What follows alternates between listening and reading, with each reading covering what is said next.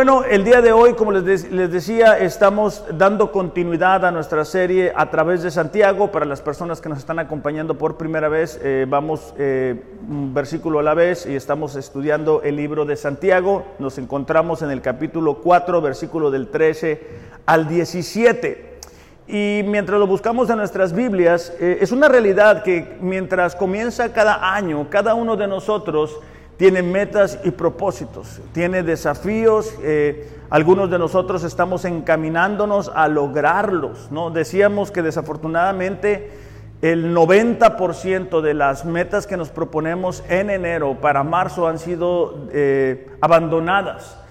Eh, y el problema que muchas veces no sucede es que estamos enfocados en lo que queremos lograr y no cómo lo vamos a lograr. Es decir, si yo quiero ser un mejor cristiano, estar más comprometido con Dios, es una muy buena meta.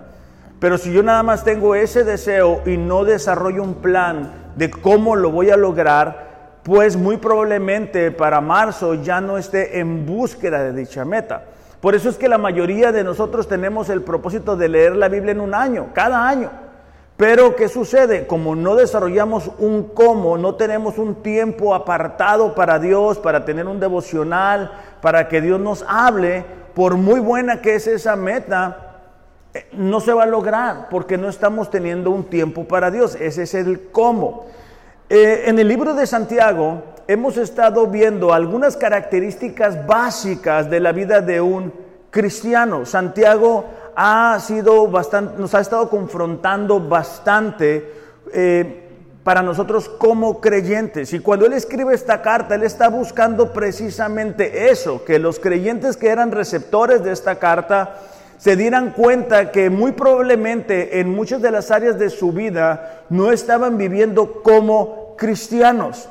Y cuando enfrentamos el futuro, cuando hacemos planes, cuando hacemos proyectos, necesitamos tener en cuenta que Dios quiere que nosotros seamos guiados.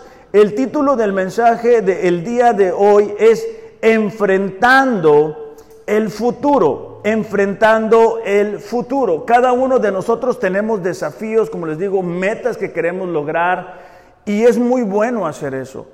Pero dentro de, de cada una de estas metas, necesitamos tener en cuenta que somos creyentes, que somos cristianos, que tenemos un Dios y que Él desea involucrarse en cada una de las decisiones que estamos tomando. Vamos a leer Santiago capítulo 4 versículo 13 porque aquí está sucediendo algo que es muy interesante y que también con frecuencia sucede en nuestros días. Estos creyentes estaban haciendo planes, Estaban buscando riquezas sin tomar en cuenta a Dios. Ahora, algo que deseo aclarar es que Dios no está peleado en que hagamos planes, que proyectemos, que busquemos cómo prosperar en cada una de las áreas. El, el, dilema aquí es que los receptores de esta carta no estaban tomando en cuenta a Dios y su voluntad. Vamos a leer eh, Santiago capítulo 4, versículo 13. Dice, oigan ahora ustedes que dicen, hoy o mañana iremos a tal o cual ciudad y pasaremos allá un año. Haremos un negocio y tendremos ganancia. Sin embargo, ustedes no saben cómo será su vida mañana. Solo son un vapor que aparece por un poco de tiempo y luego se desvanece. Más bien deberían decir, si el Señor quiere, viviremos y haremos esto o aquello. Pero ahora se jactan en su arrogancia. Toda jactancia semejante es mala. Aquel pues que sabe hacer lo bueno y no lo hace, le es pecado. Recordando un poco y retomando, esta carta fue enviada a las tribus de Israel que estaban en la dispersión, es decir, que estaban eh, regados, ¿verdad?, en, el mundo que estaba creciendo. Dentro del imperio romano estaban surgiendo nuevas ciudades y los judíos eh, eran recibidos gracias a que ellos llevaban negocio, ellos llevaban dinero con ellos.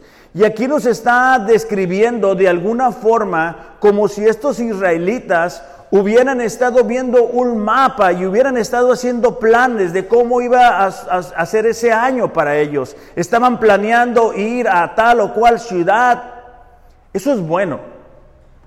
Lo que no es bueno es que ellos no estaban tomando en cuenta a Dios.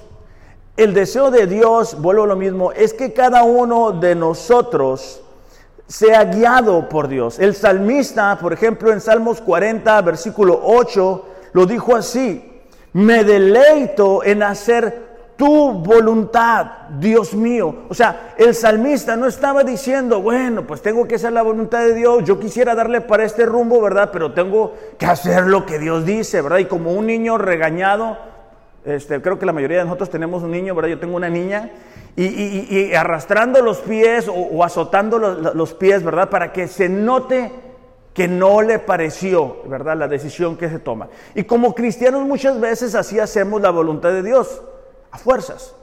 Pero el salmista está mostrando cuál debe de ser la disposición de nuestro corazón. Si nosotros reconocemos que Dios nos ama, que Dios es soberano, que Dios tiene un plan y un propósito para nosotros, el hacer su voluntad va a ser un deleite. Es como cuando, cuando recién conocimos a nuestra esposa o nuestro esposo, el hacer lo que él o ella quería era lo más importante. Yo recuerdo cuando eh, eh, estabas eh, de novio con mi esposa y bueno, lo que ella quisiera para mí era extraordinario, era la mejor idea que se le pudiera ocurrir.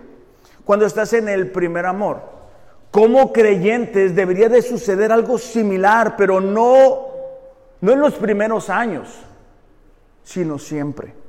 O sea, no debería de ser, ah, sí, yo me acuerdo allá cuando se me acerqué a Dios, allá por el 2000, yo, yo, uh, yo, Dios, uh, Dios y yo éramos así. Dios decía, yo hacía, pero, pero ya sé, como dice mi mamá, ¿verdad? Ya llovió de eso. El propósito de Dios no es que fuimos guiados, es que seamos guiados todos los días en cada una de las decisiones que vamos a tomar. La razón por la cual Dios bendice tanto a David es porque él constantemente consultaba a Dios, es decir, era guiado por Dios, él enfrentaba el futuro no en sus fuerzas, no en sus capacidades, no en sus talentos, sino le preguntaba a Dios qué debería de hacer. Para nosotros como creyentes, esa debería de ser nuestra oración. Desafortunadamente muchas veces decimos, Dios, ya le di para este lado, ya hice esto, pues bendíceme.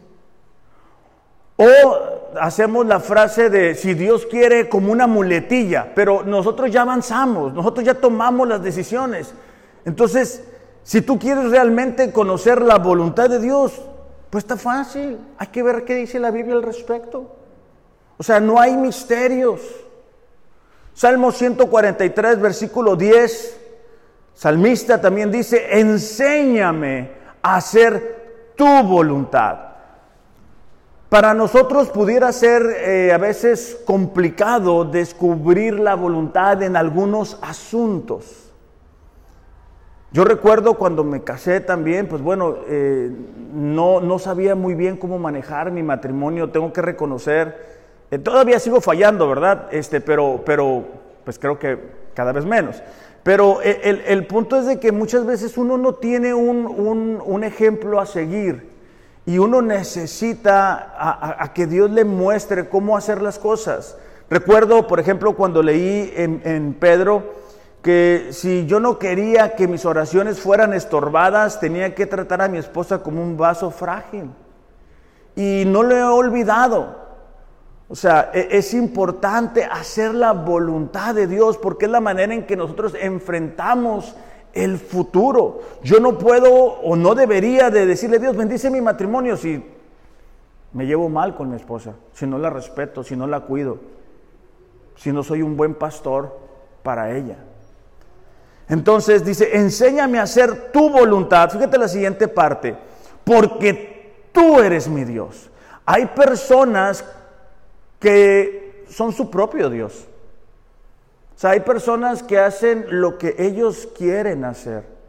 Entonces Dios les dice qué es lo que deberían de hacer, pero pero no lo hacen porque es más importante lo que ellos creen que deberían de hacer, lo que ellos piensan que deberían de hacer, lo que las circunstancias les dicen que deben de hacer. Y aquí el salmista está reconociendo lo que nosotros acabamos de, cantarle a Dios, acabamos de adorarle y decir que Él es soberano, que creemos en Él, que creemos que Él tiene un propósito para nosotros, que está actuando en nosotros. Pero si yo salgo de aquí y me quito el traje de cristiano y comienzo a vivir como si no fuera un cristiano, entonces tenemos que prender las alarmas. Entonces el salmista está diciendo, tú, tú eres mi Dios, yo te pertenezco a ti. Yo ya no soy mi propio dueño. Enséñame a hacer tu voluntad, porque tú eres mi Dios. Eso nos habla de, no es este, de, de, de, ¿cómo es? De Til Marín de Doping, güey. O sea, no se toman decisiones a, a, un volado. Yo me acuerdo cuando no era cristiano, ¿va? Y decía, hago esto, ok, haga un volado, a ver qué cae. No, hágalo sello. Si es así. Bueno, hay personas que siguen decidiendo de esa forma. Si sienten, le dan para un lado, si no sienten, le dan para el otro lado. Si el compadre les dice que le den así, así lo hacen. Si siempre lo han hecho de cierta forma, este, así lo van a hacer. Fíjate Jesús, cómo, cómo eh, lo expresa en Marcos capítulo 3, versículo 35. Dice, cualquiera que hace la voluntad de Dios, ese es mi hermano, hermana y madre. Lo que Jesús está diciendo es que la comunión íntima que nosotros podemos tener con Él es expresado a través de nuestra obediencia. Ahorita se está poniendo muy de moda, ¿verdad? Que gente conocida, gente famosa dice que es cristiano, pero tú te das cuenta que no tienen una relación con Dios por la manera en que viven. Entonces, Jesús estaba diciendo, bueno, aquellas personas que obedecen, aquellas personas que enfrentan el futuro cumpliendo mi voluntad, son los que verdaderamente tienen una relación conmigo. Aún Jesús mismo, cuando estuvo aquí en la tierra, enfrentó el futuro obedeciendo. Fíjate, Juan capítulo 6, versículo 38. Porque yo he descendido del cielo, dice, no para hacer mi voluntad, sino la voluntad del que me envió. Cuando estaba en el Getsemaní, él dijo, ¿verdad? Señor, si es posible, pase de mí esta copa, pero que no se haga lo que yo quiera, sino tu voluntad. Entonces, nosotros como creyentes, el, el, estándar que debemos de tener es ser más como Jesús. Y él enfrentó el futuro cumpliendo la voluntad del Padre. Las, consecuencias negativas que enfrentamos el día de hoy es porque el día de ayer no tomamos en cuenta a Dios en nuestras decisiones. Los dolores, los sufrimientos, los problemas, es, es porque Dios nos dijo, dale por acá, dale por acá, y nosotros le dimos por otro lado. Enfrentar el futuro es desafiante. Porque no sabemos qué, va a suceder cada año. ¿Quién nos iba a decir, verdad, que fue en el 20, cuando lo de la pandemia? No sabíamos ni qué era eso, pero Dios sí sabía. Y Dios no cambia a pesar de que las circunstancias puedan cambiar. Ahora, siempre hay esperanza con Dios. Nuestro Dios es un Dios de oportunidades, un Dios de restauración, es un Dios que nos permite hacer los cambios. Pero cuando no lo hacemos, indudablemente, tanto nosotros como las personas que nos rodean van a sufrir dolor. Ahora, quiero aclarar esto. A, lo que me refiero con enfrentar el futuro es la actitud que tenemos para decidir. O sea, no significa que si un día decidimos mal, ya, ¿verdad? Ya, ya estamos fuera del plan de Dios, ya estamos mal. No, no. Es una constante. Dios entiende que nos vamos a equivocar. Les voy a decir algo, pero no van a decir a nadie, ¿ok? Hace algunos domingos yo salgo de aquí, bien ungido, ¿no? Bien emocionado, habíamos tenido un tiempo bien padre. Entonces voy por, la, calle, así, pues por la, ¿cómo se llama? La, la libre. Y, y se me atraviesa un carro. Entonces me atravesó un carro y yo le pito. Bueno, algo así, ¿no? Con mi carro. Entonces yo voy con mi esposa platicando, de esos domingos bien bonitos, ¿no?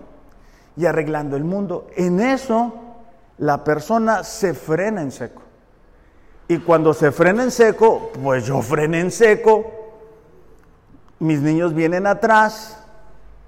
Mi niña gritó, el niño pues se asustó, mi esposa también y yo también. Entonces, como todo un cristiano, le, lo alcancé al carro. Entonces bajo la ventana. Y le digo, oye, le digo, vengo con mi familia. O sea, vengo con mi familia. No, que yo también y que no sé. Entonces, en ese momento yo me di cuenta, no tenía sentido. Subí mi ventana y me fui. Mi esposa me dijo, ¿vienes molesto? Le digo, vengo bien molesto. Porque obviamente es mi familia la que está de por medio, ¿no? Y es un acto de imprudencia. Pero le digo, ¿sabes qué me molesta más? Le digo, haber reaccionado como reaccioné. Yo realmente sí quería dejarle saber a la persona que, pues que yo voy en, familia y muchas veces hay cosas que nosotros reaccionamos sin tomar en cuenta las consecuencias. Pero yo entiendo que muchas veces, a, veces nos sucede así, ¿verdad? Que reaccionamos mal. Pero cuando hablo de enfrentar el futuro, no hablo únicamente de, una decisión, sino hablo de una manera de vivir. Como cristianos nosotros necesitamos tener en cuenta a Dios. ¿Por qué? Porque vamos a ver, eh, por ejemplo, eh, existe la necedad en el momento en que enfrentamos el futuro. Nadie va a decir, no, pues sabes que yo soy un necio. O sea, yo soy, nadie va a decir.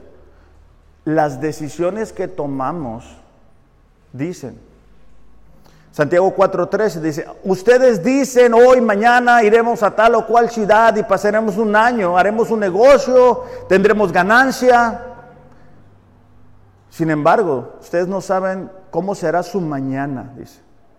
Solo son un vapor que aparece por un poco de tiempo y se desvanece. Enfrentar el futuro con necedad es cuando no tenemos en cuenta la voluntad de Dios para nuestras vidas. Es cuando nosotros decimos, yo voy a hacer esto, no me importa lo que diga Dios, no prestamos atención a lo que Dios nos dice. Y, la gente nos puede hablar, podemos escuchar una prédica, podemos escuchar un mensaje, y es como cuando yo estaba niño que decían, te entra por un oído y te sale por el otro aquellos que somos padres sabemos que muchas veces le decimos a nuestros hijos, hey, esto, y pues ni por enterado se dan. A los creyentes de, receptores de esta carta les estaba sucediendo algo similar. Ellos, ellos decían, vamos a ir para acá, vamos a ir para allá, vamos a tener este, tanta ganancia, ellos no se detenían a tomar en cuenta a Dios. No estaban teniendo en cuenta qué es lo que Dios decía al respecto de lo que ellos estaban enfrentando. Y es interesante porque en todo este tipo de mentalidad que se, se, se mete a la vida del cristiano, el diablo tiene una parte vital ahí.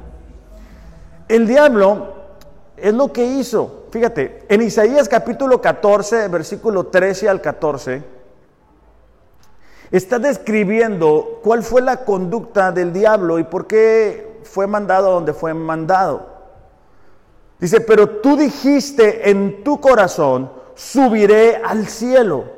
Está describiendo la conducta del diablo cuando él era un ángel que adoraba a Dios. Pero él dijo en su corazón, subiré al cielo, por encima de las estrellas de Dios levantaré mi trono. Me sentaré en el monte de la asamblea y en el extremo norte.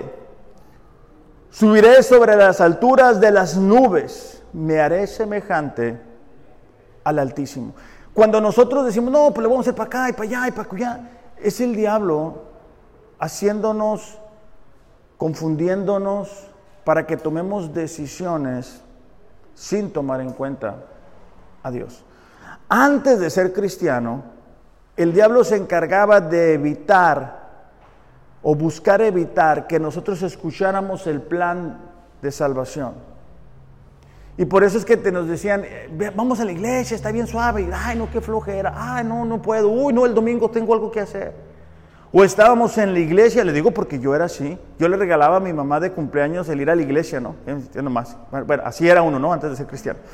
Entonces, y uno está con la cabeza en otra parte, en Saturno, ya arreglando las cosas. Entonces, es el enemigo buscando evitar que escuchemos el mensaje. Pero una vez que escuchamos el mensaje, que aceptamos a Dios en nuestro corazón, el enemigo dice, ok, necesito distraer a este cristiano o a esta cristiana, sacándolo de la voluntad de Dios. Y por eso es que nos llegan informaciones, eh, relaciones que nos quieren llevar a tomar decisiones sin tomar en cuenta a Dios. Eh, eh, esta, estas personas escogieron su tiempo. Ellos dijeron, hoy, mañana haremos esto y aquello. Ellos escogieron su lugar, vamos a ir a tal ciudad. Es como cuando nosotros decimos, bueno, voy a hacer esto, lo voy a hacer en aquel momento sin detenernos y llevarlo a Dios. Cada vez que vamos a tomar una decisión, nosotros tenemos que considerar cómo va a afectar esto mi relación con Dios. Oye, es que me están ofreciendo un trabajo y el trabajo está bien pagado y está muy suave, pero es en tal punto. ¿Cómo va a afectar eso tu relación con Dios? No, es que me voy a cambiar a vivir a otra ciudad. ¿Cómo va a afectar eso tu relación con Dios? Es que voy a hacer esto. ¿Cómo va a afectar eso tu relación con Dios? No, es que voy a ganar mucho. No importa lo que vayas a ganar. Vas a perder más a la larga. Y estos comerciantes habían determinado su tiempo, su lugar en tal ciudad, hasta la duración, ¿verdad? Ellos dijeron, no, ¿sabes qué? Tanto tiempo vamos a ir para allá. Habían decidido qué es lo que iban a hacer, su meta, su objetivo. Pero en ninguna de estas decisiones, mientras se enfrentaban el futuro, estaba Dios de por medio. No, no, no, no se detuvieron. El, diablo es especialista en hacer que decidamos rápido. Ya, ya, tienes que seguir ahorita, ahorita, porque si no, si no aprovechas ahorita, esta oportunidad se te va a ir. Dios no actúa así. La voluntad de Dios es buena, es perfecta y es agradable. Hay paz. Tú puedes ver lo que Dios dice acerca de lo, de lo que vas a decidir. Claro, si tienes una relación con Él. Si tú puedes decir, ¿sabes qué? Voy a tomar todos los días un tiempo. Hace, hace, hace algún tiempo una persona me decía, es que yo no sé cómo le hacen tú y Carlos, este, para, tenemos un grupo de WhatsApp y, ahí a veces ponemos versículos. Yo no tengo tiempo, tengo tiempo para eso. Yo ¿no tienes tiempo para Dios? O sea, ¿cómo es posible que seamos cristianos que, que, que reconocemos que se pagó un alto precio por nuestras vidas, precio de sangre, y no tengamos tiempo para Él. ¿Cómo es posible que tengamos un trabajo que no nos permita tener tiempo para el que nos dio el trabajo? ¿Cómo? Eso es incompatible con la vida de un cristiano.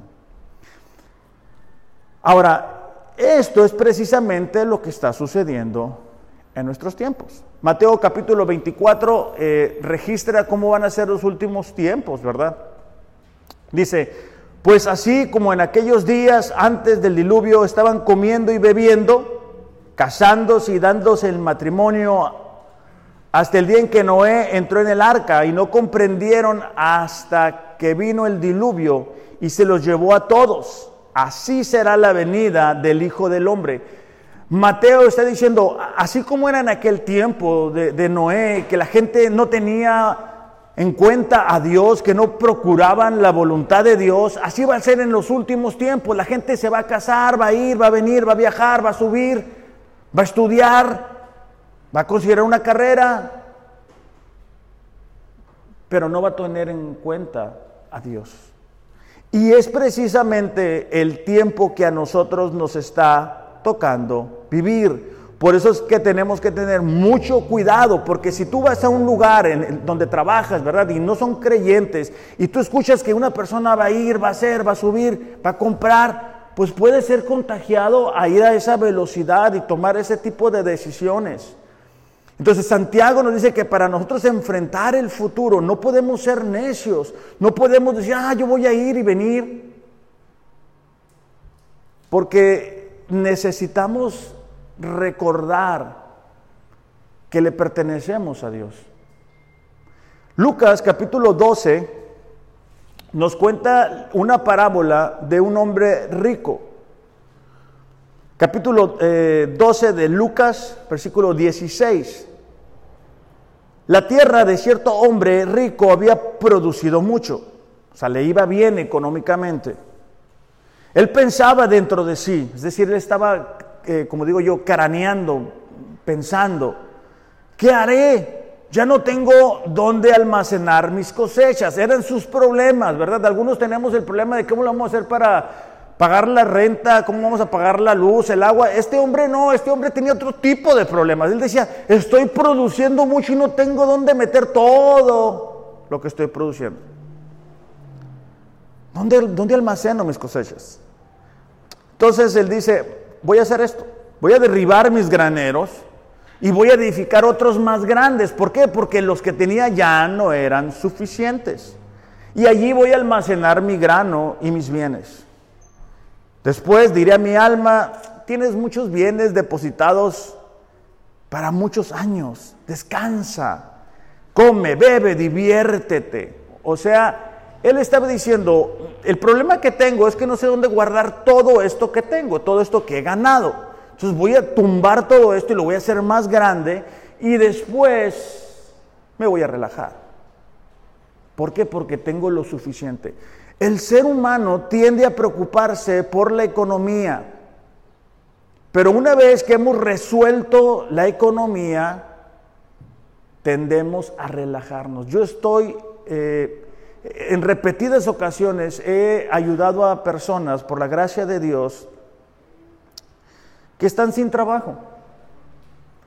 Y pastor, ayúdeme a orar y que, quiero un trabajo. y oramos, consiguen el trabajo y ya no los volvemos a ver. ¿Por qué? Porque tienen que trabajar. Usted sabe, pues es que estoy echándole ganas, estoy empezando. No, es que me ofrecieron un puesto y no tengo tiempo y, y no, entre semana no puedo. Bueno, este hombre dice, me voy a relajar, ¿no? Dios le dijo, necio, esta misma noche te reclaman el alma, es decir, vienen, vienen por ti. ¿Para quién será lo que has provisto? Así es el que acumula tesoro para sí y no es rico para con Dios. Es una expresión de necedad, el decir, ah, voy a hacer esto, voy a hacer aquello, y no sabemos si mañana vamos a amanecer. La pandemia nos ayudó a darnos cuenta que nosotros somos frágiles. Yo perdí gente muy amada para mí en esta pandemia. Entonces, eh, el enfrentar el futuro con necedad es el no tener en cuenta a Dios. ¿Por qué es esto peligroso? Porque no sabemos lo que va a ser mañana. ¿Alguien me puede decir lo que va a ser mañana, por ejemplo? No sé si a ustedes les pasa, pero yo digo, no, esta semana voy a hacer esto, voy a hacer lo otro. Y el lunes empieza todo exactamente opuesto a lo que yo pensé que iba a suceder. Entonces es una necedad de enfrentar el futuro sin tomar en cuenta a Dios porque no sabemos qué va a suceder mañana. Hay gente que dice, no, no, no, pastor, el otro mes, el otro mes, cuente conmigo, voy a leer la Biblia, voy a venir al grupo, voy a ir, voy a subir. El otro, va, no, va a ver, va a ver, va a ver. No, no veo nada. porque no sabemos qué, qué desafíos vamos a enfrentar. La mejor decisión para enfrentar el futuro es tomar en cuenta a Dios hoy, no mañana. Eh, no sé si a ustedes les pasa, pero a mí me ha tocado que la gente dice, no, yo voy a empezar la dieta el lunes. ¿Verdad? Y si es domingo como hoy, no, no, porque no, no, alcancé el mandado, pero el otro lunes vas a ver. Así es con la lectura de la Biblia. eh, eh, el otro lunes, o si te levantas temprano, yo tengo la costumbre de levantarme temprano, este, hay veces que, la gente dice, no, en la tarde, más tarde, porque ahorita no, he despertado, me tengo que ir a la oficina, este, tengo que trabajar muy temprano, y se hace más tarde y a uno le da una flojera, y luego con este frío, cafecito, pan dulce, pues ver la televisión, se antoja, ¿verdad que sí? Pero bueno, no sabemos lo que va a suceder el día de mañana. Proverbios 3:5 dice, confía en el Señor con todo tu corazón. No te apoyes en tu propio entendimiento, es decir, no te apoyes en tu propia capacidad. Ah, bueno, yo pienso que le voy a hacer así. Siempre le he dado así. ¿Y te ha funcionado? No, no te ha funcionado. Por eso estamos como estamos. Pero hay veces que decimos, yo lo voy a hacer así. Y le metemos así como de muletilla, si Dios quiere. O sea, si Dios quiere voy a hacer esto, pero ya decidiste, ya, ya firmaste el contrato, ya dijiste que sí. Ya no es si Dios quiere porque tú ya le diste por tu lado. Reconócelo en todos tus caminos y Él enderezará tus veredas. Esta, esta palabra reconocer es como hacer rodar algo. Y lo que está diciendo es lleva a Dios tus asuntos, tus pendientes, las decisiones que tienes que tomar, llévaselas a Dios antes de tomar la decisión, no después. O sea, después le puedes llevar las consecuencias y pedirle perdón y Dios te va a perdonar, eso no cabe duda. Pero, pero para poder enfrentar el futuro es antes. Hey Señor, mira, quiero hacer esto. Pero, pero tú dime si, si es o no es. Algo que es básico, si lo que vas a hacer va a afectar tu relación con Dios, no es la voluntad de Dios. Si lo que vas a hacer te va a impedir tener una relación con tu iglesia, no es la voluntad de Dios. No, se ocupa este, ser matemático ni cosas así. Y Él enderezará tus veredas, es decir, Él va a empezar a acomodar lo que nosotros hemos desacomodado conforme vamos reconociendo, conforme vamos diciendo, Señor, mira, híjole, me equivoqué, o ahorita ya estoy con esto que ya me alcanzó la consecuencia, ahorita ya qué hago. Y Dios va a empezar a trabajar en nosotros, es un proceso. No debemos desesperarnos, porque a veces llevamos cinco años haciendo las cosas de nuestra manera y queremos que en una semana Dios nos resuelva todo. No funciona es un proceso.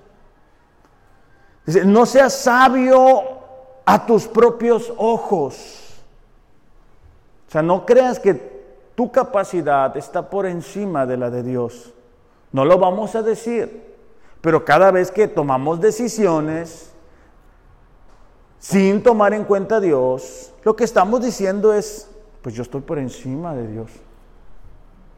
Al contrario, dice, teme al Señor y apártate del mal. Entonces, la primera razón por la cual es una necesidad de enfrentar el futuro en nuestra capacidad es porque no sabemos qué va a pasar mañana. La segunda es porque nuestra vida aquí es, es breve y nuestra vida es frágil. Vuelvo a lo mismo, la pandemia nos demostró que no nadie es Superman. ¿no? Personas que nosotros mirábamos bien, pues no están ya o quedaron afectados. Dice, solo son un vapor que aparece por un poco de tiempo y luego se desvanece. ¿Cuántos de ustedes toman un café en la mañana? ¿Nadie? ¿No saben que sin café no pueden agradar a Dios? ¿Nadie toma café? más me va a quedar. Bueno, cuando yo me preparo el café, sale un humito. Ah, yo siento tan bonito cuando veo el humito que, sí, que me gusta el café. Ok, así como sale el humo y se desaparece. Así es nuestra vida aquí en la tierra. Algunos de nosotros creemos que vamos a ser eternos. Yo eh, jugando entre broma y broma, ¿verdad? Dicen que la verdad se asoma. Pero yo le digo a Carlos que ahora que subí al cuarto piso, o sea, a los 40 años, a veces me estiro y me duele algo. Este, por ejemplo, he tenido mucho dolor en el hombro. Ya no es lo mismo. Yo me acuerdo antes, ¿verdad? Este, no, pues cuando estaba muy joven, hombre, iba al gimnasio y hacía y deshacía y no me cansaba y no me enfermaba. Hombre, o sea, ahorita hay veces que para abrocharme la cinta me la abrocho y cuando subo, ¡ay, híjole! O sea, mal, pues, ¿no? Entonces, ¿a, qué se refiere Santiago? Santiago dice, ok, si vas a enfrentar el futuro, es una necesidad que lo hagas porque no sabes lo que va a suceder y no te das cuenta que tu vida es frágil. Tú el día de hoy te sientes muy bien, pero mañana no vas a estar. No sabes cómo resolver cosas. Hay veces que se nos viene el mundo encima y nos damos cuenta que no somos Superman. Que nos damos cuenta que no tenemos la capacidad. Hay gente que tiene dinero. Y qué bien por ellos. Pero hay cosas que no se resuelven con dinero. Una relación rota no se resuelve con dinero. Hay enfermedades que no se resuelven con dinero. La educación de un hijo no se resuelve con dinero. Tú lo puedes mandar a una escuela de paga, pero no, no, te garantiza nada. Y ahorita como están las cosas, menos, ¿no? Entonces, este, la vida es frágil y por eso Santiago dice, no deberían de ustedes de estar enfrentando el futuro sin tener en cuenta a Dios.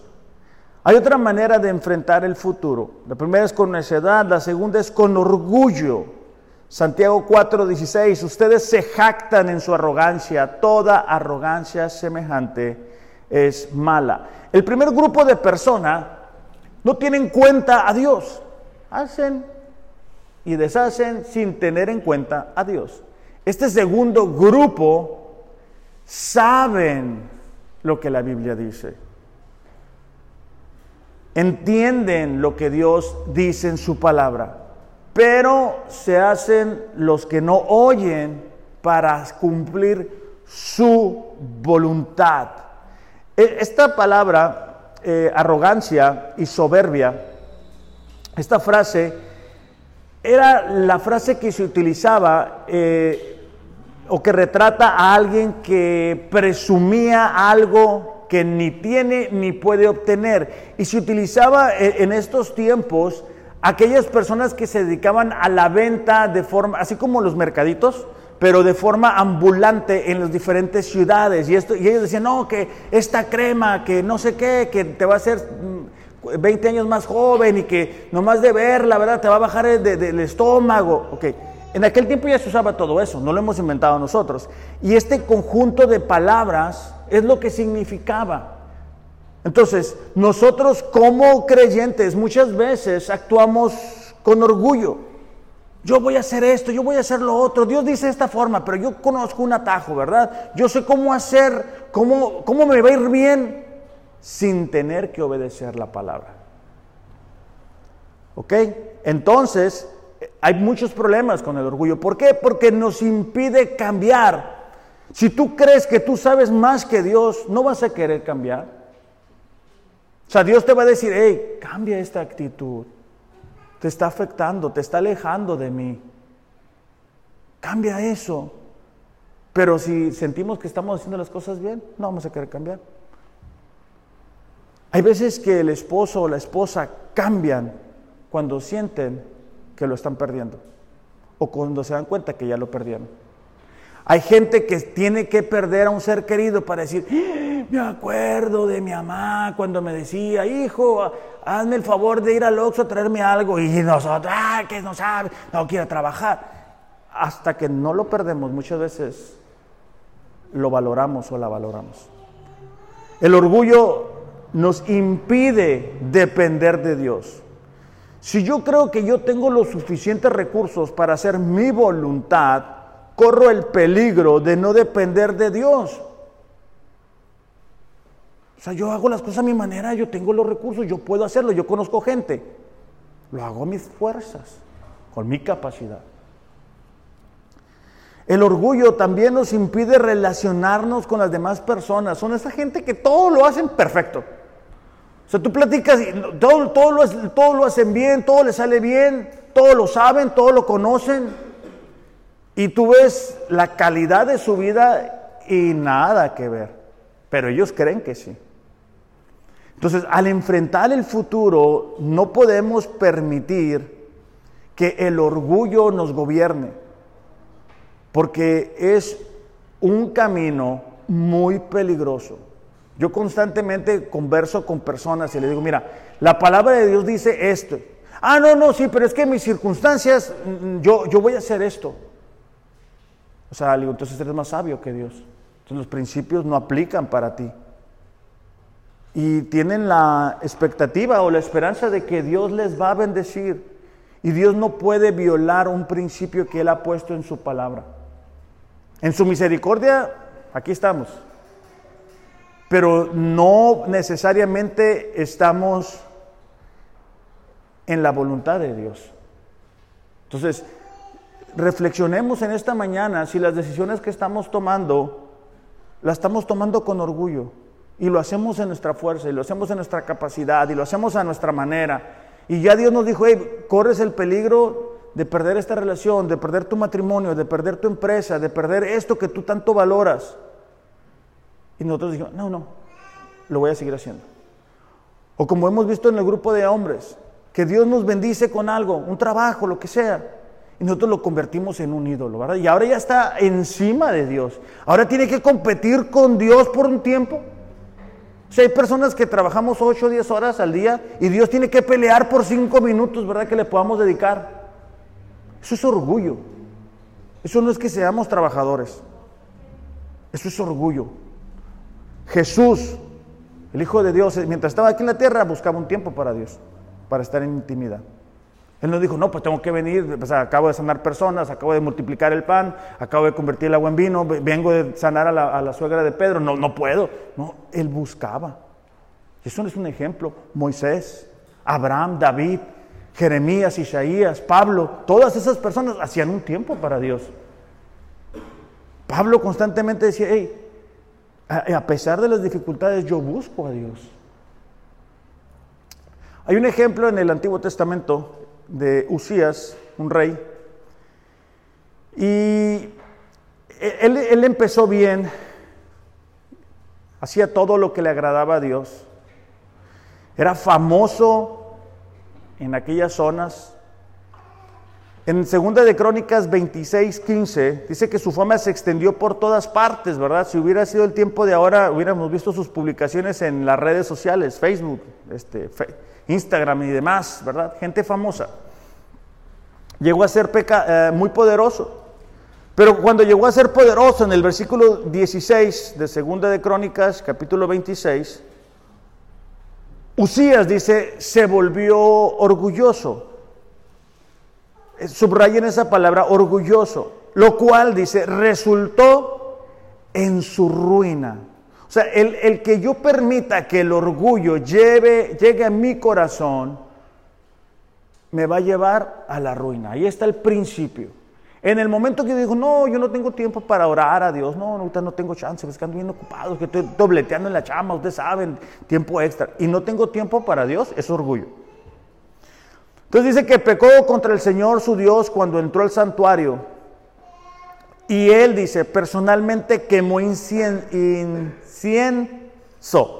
sobre el altar uh, del incienso. Azarías, el sumo sacerdote, fue tras él junto con 80 sacerdotes del Señor. Imagínate 81 sacerdotes atrás del rey. Y enfrentaron al rey Usías y le dijeron, no, a usted no le corresponde quemar el incienso. Eso me recuerda cuando el pastor o algún amigo cristiano nos dice, no, no, no le des por ahí, no tomes esa decisión, no vayas por ahí, te está afectando, lo que estás haciendo no, no es la voluntad de Dios, ¿verdad? Entonces le dijeron, no es la función, no te pertenece. Versículo 19, el Señor Dios no te honrará por esto Usías tenía en sus manos un recipiente para quemar incienso. Se puso furioso. ¿A poco no? Cuando, cuando le adviertes a alguien, por mucho que tú lo quieras, no, no, hagas eso, hermano, no hagas eso, hermana, te, te, va a ir mal. Se enojan con uno. ¿Verdad? Te dicen, ah, hasta te dejan de contestar mensajes y así. Bueno, el rey no hace la diferencia. Él cuando fue confrontado se enojó No hay mejor defensa que el ataque, ¿verdad? Bueno, mientras expresaba su rabia con los sacerdotes ante el altar del incienso, en el templo del Señor, de pronto le brotó lepra en la frente. El Azarías, el Azarías, Azarías, el sumo sacerdote y los demás sacerdotes vieron la lepra, porque siempre uno ve el pecado de la otra persona antes que esa persona lo vea. La lepra simboliza el pecado, ¿verdad? Entonces, nosotros muchas veces tenemos un ser querido y le decimos, mm, el pecado ya te dominó. Y él piensa que no, o sea, él piensa que él va a poder, ¿verdad? Bueno. Entonces, cuando Azarías, el sumo sacerdote y los demás vieron la lepra, lo sacaron del templo a toda prisa. El propio rey estaba ansioso por salir porque el Señor lo había herido, ¿verdad? Es como dice el dicho, ¿verdad? Ya no, el ratón ya no quiere el queso sino salir de la ratonera. Ya el rey, este que se vio ahí, ¿verdad? Que le había caído pues la voladora, ya, ya estaba leproso, después de que le habían advertido, pues ahora sí dice, sáquenme, ¿verdad? Ayúdenme. Vivió, dice, aislado en una casa aparte hasta el día de su muerte fue excluido del templo del Señor. Esa decisión, aunque puede ser, hay una decisión nada más, nos, nos muestra cómo trabaja el orgullo. Es poco a poco. El diablo no tiene prisa, el diablo sabe que cada día puede trabajar algo diferente en nuestras vidas. Hemos estado viendo en el libro de los hombres, ¿verdad? Que el corazón es una fábrica de ídolos. Y el diablo tiene todo el día, todos los días, para trabajar en nosotros y hacernos creer que podemos hacerlo a nuestra manera. No necesitas ir a la iglesia, hombre. Aquí en la casa, la misma, es la misma. No es la misma. Dios no nos mandó a hacer la iglesia desde la casa. Dios nos mandó a congregarnos. ¿A poco no? De verdad fue bonito ahora la alabanza, la adoración y eso que, eso falta la batería, pero, pero estuvo bonito. ¿Ok?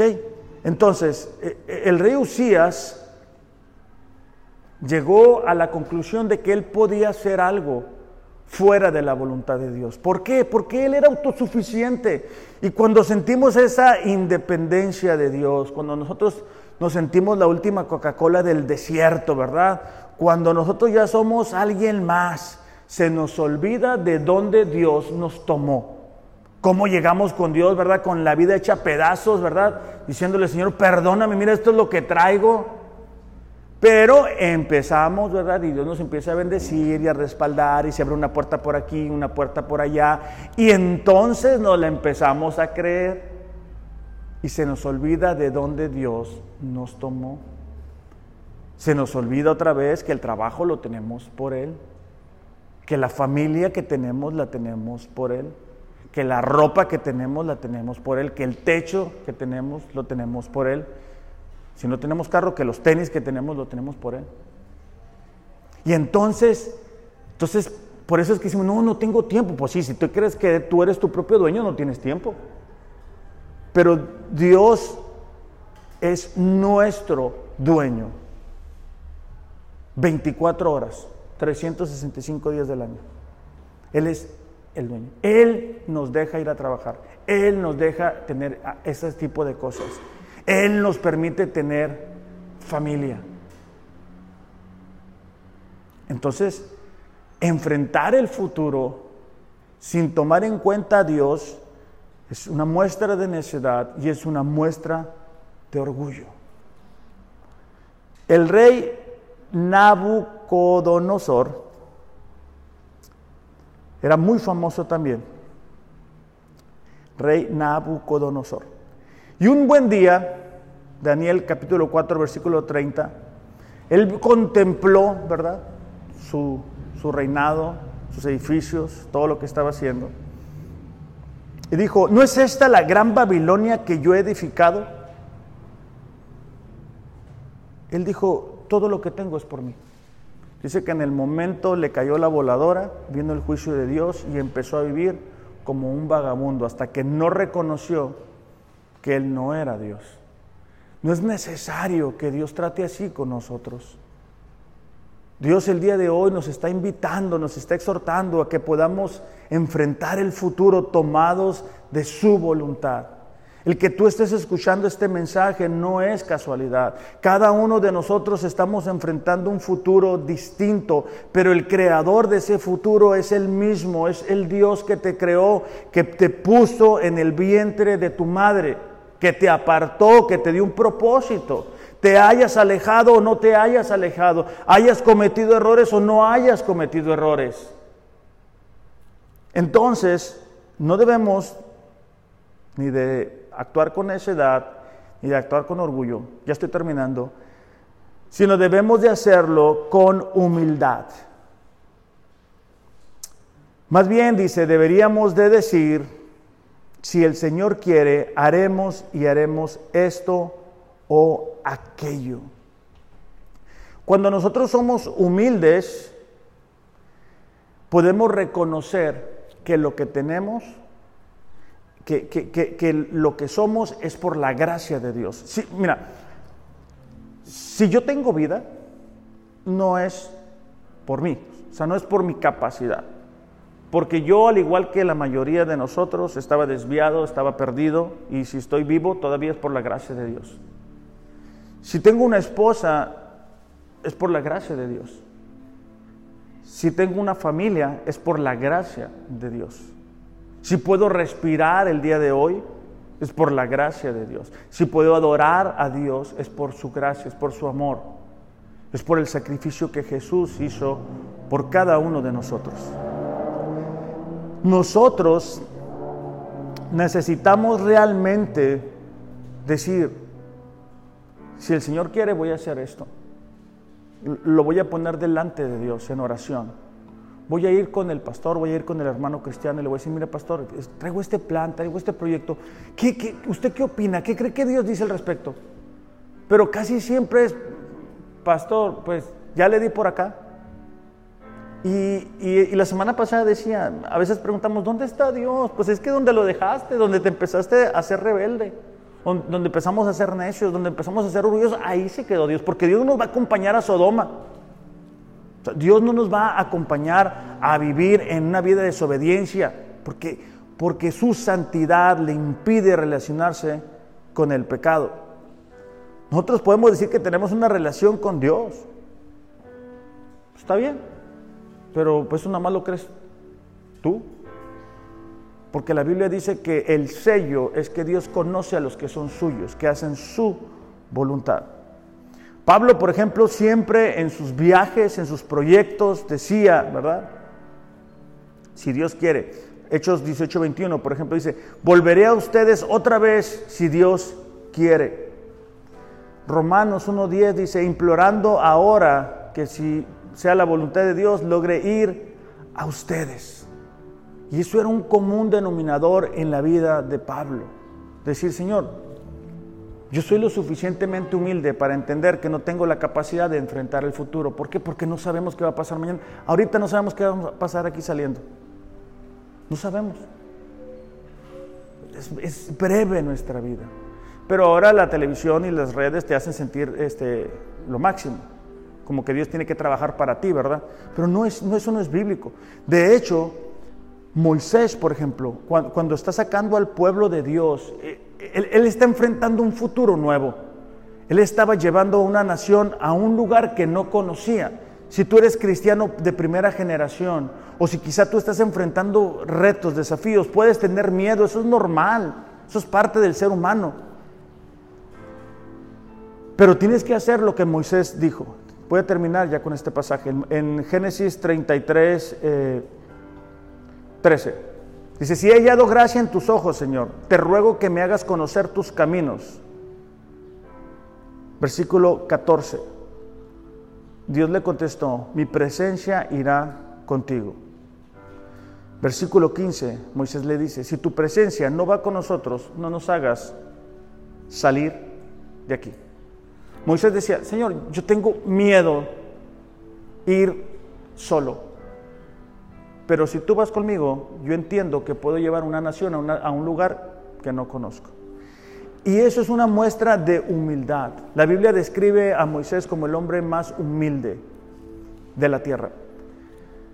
Entonces, iglesia, familia, estamos enfrentando el futuro todos los días. Lo podemos hacer con necedad, sin tomar en cuenta a Dios, sin buscarle.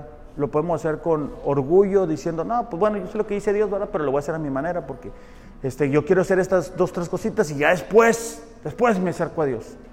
Después le rindo a Dios mi tiempo, después le rindo a Dios mis finanzas, después le rindo a Dios mi matrimonio, después le rindo a Dios mis hijos. Después, el diablo es el Dios del después. o también podemos hacerlo con humildad. Yo les invito que en esta mañana podamos hacerlo con humildad. Vamos a cerrar con una oración simplemente para entregar este tiempo a Dios. Padre, te damos gracias por tu amor, por tu fidelidad. Reconocemos, Señor, que muchas veces tomamos decisiones sin tomarte en cuenta a ti, sin tomar en cuenta tu voluntad, aún en algunas ocasiones, Señor, sabiendo lo que tú has dicho en tu palabra, habiendo experimentado de tu misericordia, de tu amor, de tus bendiciones, hacemos lo que queremos hacer, no lo que tú nos has mandado hacer. Padre, esta mañana queremos pedirte que nos perdones a cada uno de nosotros y que nos ayudes a ser lo suficientemente humildes, Señor, de tal manera que podamos enfrentar el futuro dependiendo totalmente de ti. Que antes de salir de casa, Señor, podamos tomar un tiempo, orar, poniendo el día en tus manos, Padre, buscando en tu palabra la dirección esta mañana hemos recordado que nuestra vida es frágil, que nuestra estancia aquí en la tierra es pasajera, pero que tú eres soberano, que tú gobiernas sobre todo y sobre todos, que tú tienes un plan y un propósito para nuestras vidas, Señor. Y esta mañana oramos, Padre, para que este propósito se cumpla en nosotros. En el nombre de Jesús, Señor, te pedimos ven y guía nuestras vidas, que podamos enfrentar el futuro con humildad.